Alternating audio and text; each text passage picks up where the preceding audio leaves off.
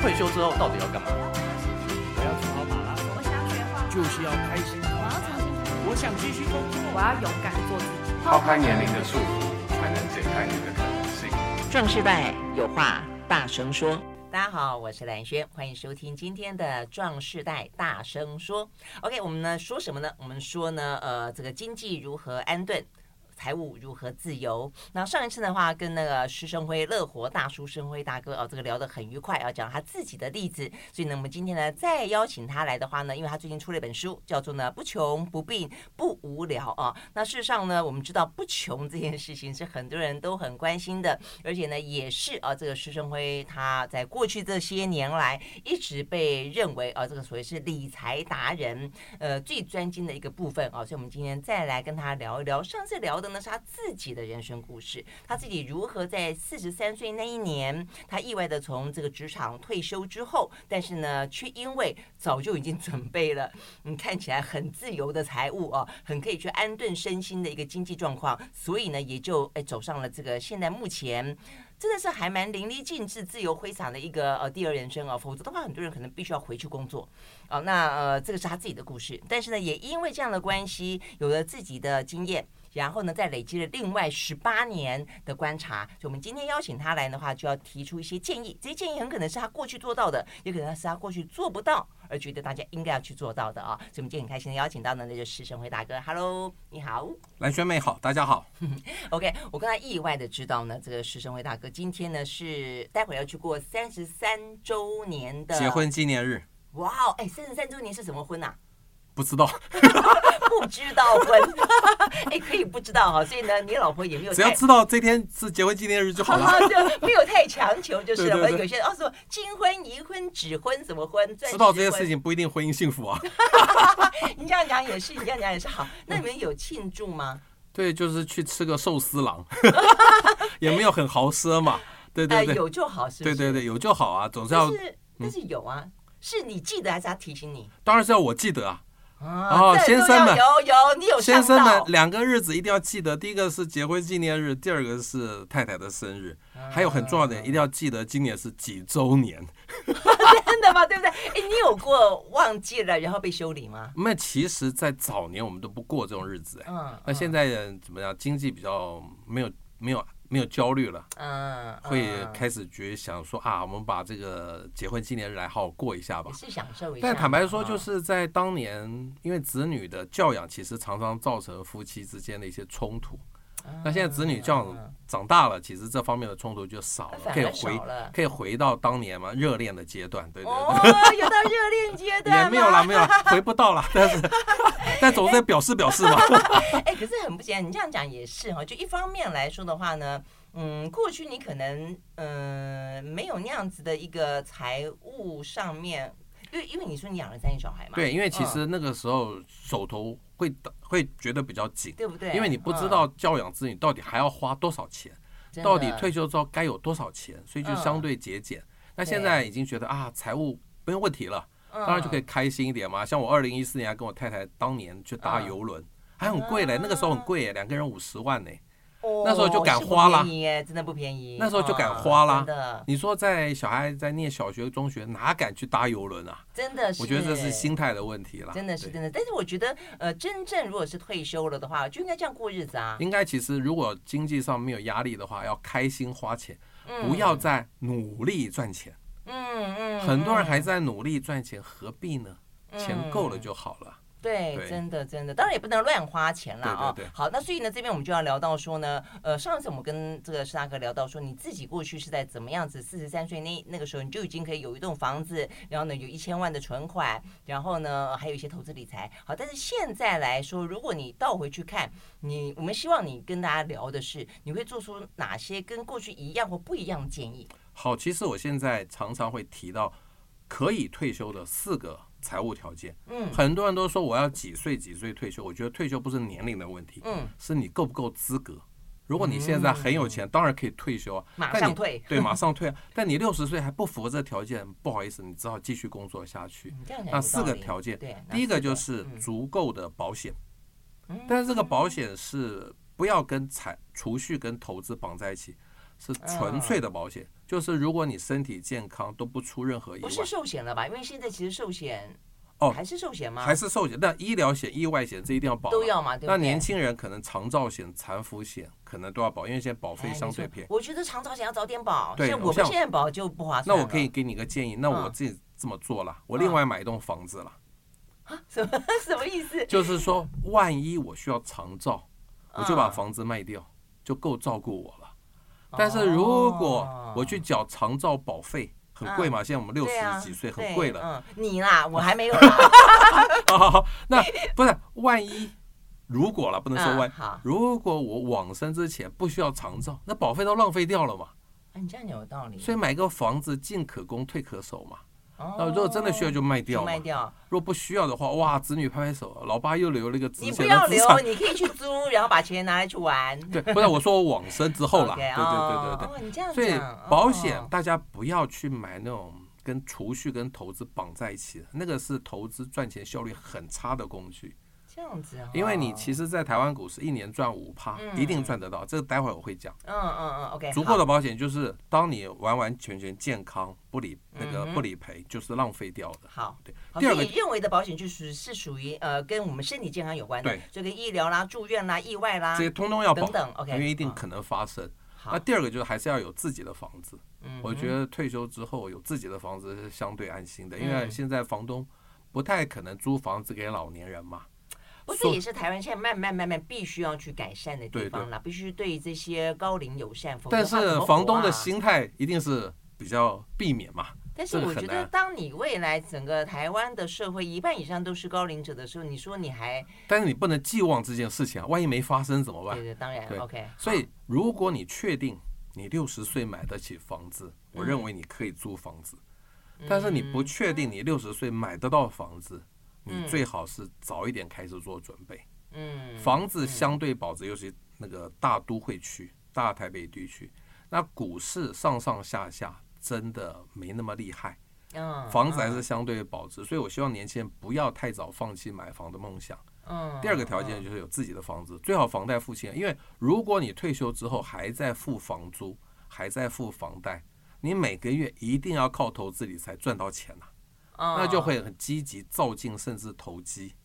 那你如果至少这方面房租房贷都没有了，其实生活是可以比较节俭的，总是可以节衣缩食。不用大，反正总而言之有一个房子，然后在退休前把这个房贷缴完。缴完，对。OK，好，大家努力嘛。第三个，你这两个条件符合之后，第三个就相对简单了。我就是说，未来生活费的二十二倍。哦。怎么说呢？以我跟我太太为例，我们前面两个条件都符合。对，那我们现在子女都成年了，我们一个月在台北市花五十万，是一个基本的生活开销，够吧？嗯哼，不要去旅游。一一年，对，不要去旅行就好了，旅行比较贵嘛，反正这一两年大概不能一个月平均四万多，对，够了啦，因为我们没有房租的问题嘛，对不对？OK，你跟我们那个做的调查的那个呃结果。很其实很接近，很接近。那那个二十二倍，五十万的二十二倍就一千一百万，嗯哼，拿一千万一定要出来做投资理财。绝对不可以放定存，因为你会被通膨吃掉，会越存越久。那买什么股票呢？买百分之五股息殖利率的股票，不要想赚价差，零股息就好。一千万的五趴是不是五十万？嗯，不就有生活费了吗？所以另外还一千万去买你说的这些，那是怎么分配呢？好，等一下，那另外一百万，嗯，就是两年的生活紧急预备金，因为一千万拿去买股票了。那股票总是价格会波动嘛，嗯，那你不希望你说真的要用钱的时候必须去变卖股票，那可能是赔钱的，所以有两年的生活紧急预备金，我觉得够了啦，当然越多越好啦，嗯，好，我觉得一千一百万是一个最基本的。那百分之五的股票从哪里找呢？请你找两类的股票同时符合哦，嗯，第一个就是几十年来每年都稳定配息，嗯，是每年都要稳定配息，而不是一两年而已哦，嗯。第二个大到不会倒，嗯嗯，所以很多的金融股都符合，OK，对不对？所以或许我记得好像以前跟你聊过，你是蛮建议那种什么，譬如什么台湾五十，对，零零，我我我先从个股讲起，大家比较有概念。好好好，很多金融股才二三十块，嗯，每年大概都配一块到一块半，其实就是五趴哎。大家敢把钱存在银行，因为相信银行不会倒，对不对？对。既然银行不会倒，你为什么不去买它的股票呢？赚更多啊！同样的角度嘛，因为不会倒啊。你把三万块钱拿去放定存，一年只有两百五十块，你的退休完蛋了。嗯，那你三万块去买一张银行股，嗯。随便举例，兆丰金大概就三十块左右，嗯，一年大概有一块半到一块八，不就是五六倍的吗？已经打败通货膨胀，所以五趴一定赚得到。但是你不要想赚价差，我常常说，每年固定五趴进来，你就敢花钱。但是你想要赚更多的钱，小心你的钱通通会赔掉。在退休之后，钱绝对不可以赔掉，一定要保住。那领那个股息相对安心。你不会选股，就是我讲的，嗯，ETF，零零五零、零零五六，根本不要再选股了。嗯，我我甚至认为，退休的人不该买台积电。我直说，嗯嗯，为什么？因为台积电是好好股票、好公司，绝对大到。不能倒啊，呃对大到不能不会倒啊，也，嗯然后每年都有配息，没有错。但是它六百多啊，嗯，太跌贵了，跌个六十块，我想我想你大概就很焦虑。但是金融股跌个两三块，虽然幅度一样，但是心里的感受不一样嘛。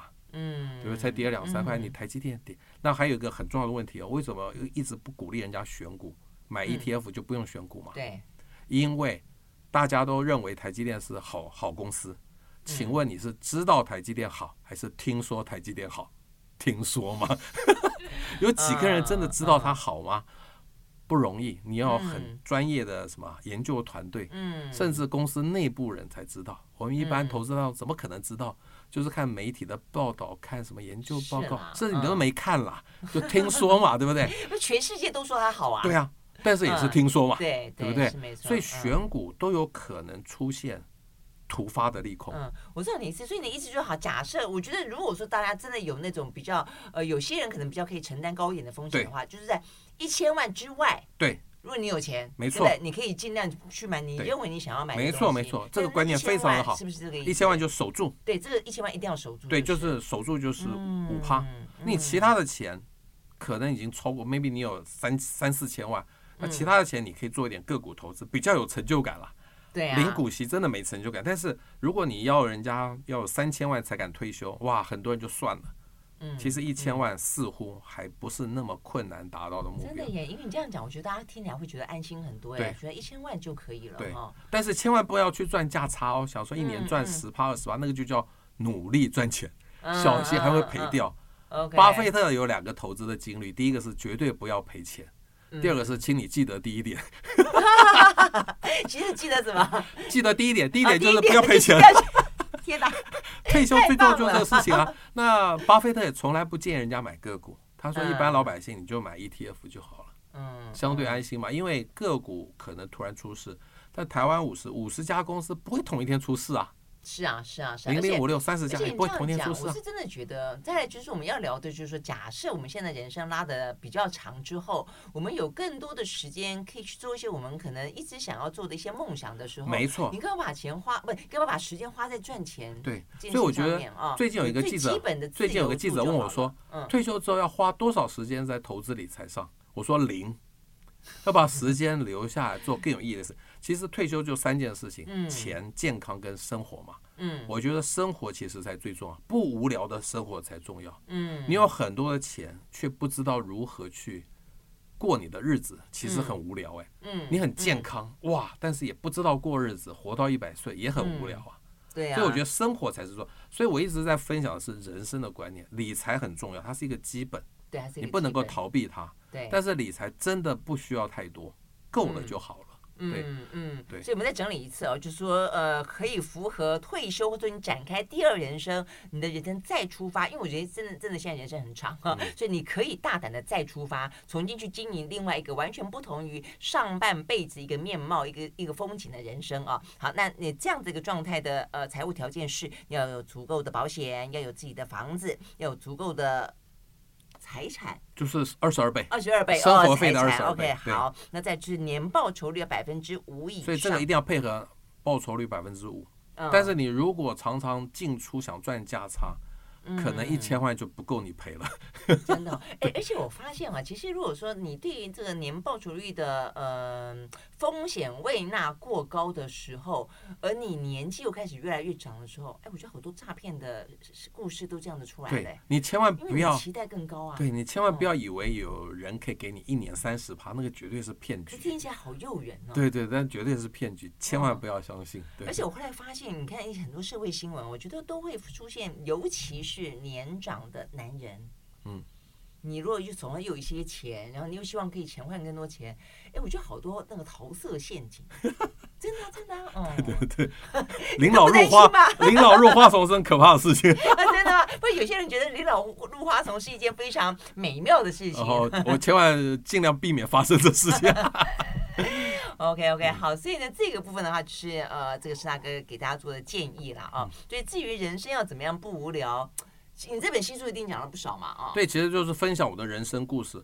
我觉得人生是很难规划的，我不想说写一个人生该怎么做、怎么做、怎么做，但我就分享很多我的人生故事，maybe 里头有一两个故事启发到你就好了。嗯，但是没有没有办法说第一点该怎么做，第二点该怎么做，不可能的事情。就是透过我的一些故事，比如说我现在。花很多时间在念电影系硕士在职专班，啊，那前阵子还去荣民之家上台表演，都很开心啊。上台表演什么？舞台剧啊，不要给农民看啊。Oh, OK，, okay 对对对，那跟我觉得你只要走出家门，你的生活就相对有趣，绝对不可以待在家。我但是很多的男生啊，嗯，不愿意出门，就很宅男。但是宅男最近我也有一个想法，于国定人认识吗？呃，听过名字哦哦，听过名字，OK OK。他说他退休之后啊，嗯，他在家里洗碗，得到了存在感。真的吗？那我家很多碗哦。你你帮太太洗碗之后，太太就肯定了你，会愿意带你出门。有时候，那我你讲的好卑微，为什么要太太带他出门？太太愿意带你出门玩，不然他你可能一直待在家里。那他自己不会出门玩？呃，他其实也有啦，啊，他也有一个脚踏车对着。那我在家不也有洗碗，但不是很爱洗碗。我喜欢洗衣服，洗衣服还要晾啊，晾衣服还要折啊，这我来做啊。因为好一点的衣服我太太自己洗，就比较随便衣服啊，丢丢洗衣机嘛。其实男男生在家里做点家事，对这个家就有存在感。我希望啊。退休的男生，你要做点事情，绝对不可以这样子在家什么事都不做，完全没有存在感。于国定就洗碗，乐活大叔施生会就洗衣服，洗衣服，对，也可以的，拖地板，对对，或者是洗窗户之类的。不过我觉得你说的真的是一个重点呢。对啊，那我现在因为有出去念书。然后还有就是，我现在写了一些书嘛，也比如说认识蓝轩妹这样，我的交友圈会扩大，社交圈会扩大，嗯这样就很多生活的火花会产生。嗯待在家里绝对不可能的事情，对对。我觉得很多男生会变宅男，就唯一的方法就是要走出家门，怎么让自己走出去？走出去总要有个朋友吧。但我现在真的觉得，退休之后不无聊的生活来自于交很多很多的新朋友。嗯，而不是只有老朋友，嗯、老朋友只会凋零嘛。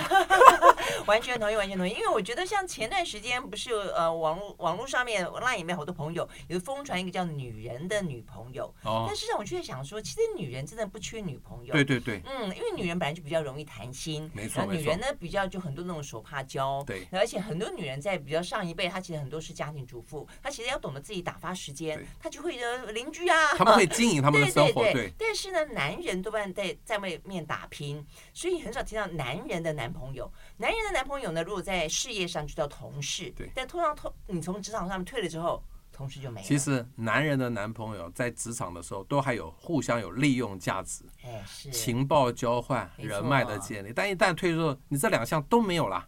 其实我那个时候被迫退休之后，最压力最大就是社交圈越来越窄。我那个时候的同事、同业、客户，没有人要跟我喝喝咖啡、吃饭呐。浪费时间嘛，但是你一旦退休，大家退退休之后就没有这两个功能，嗯，反而容易。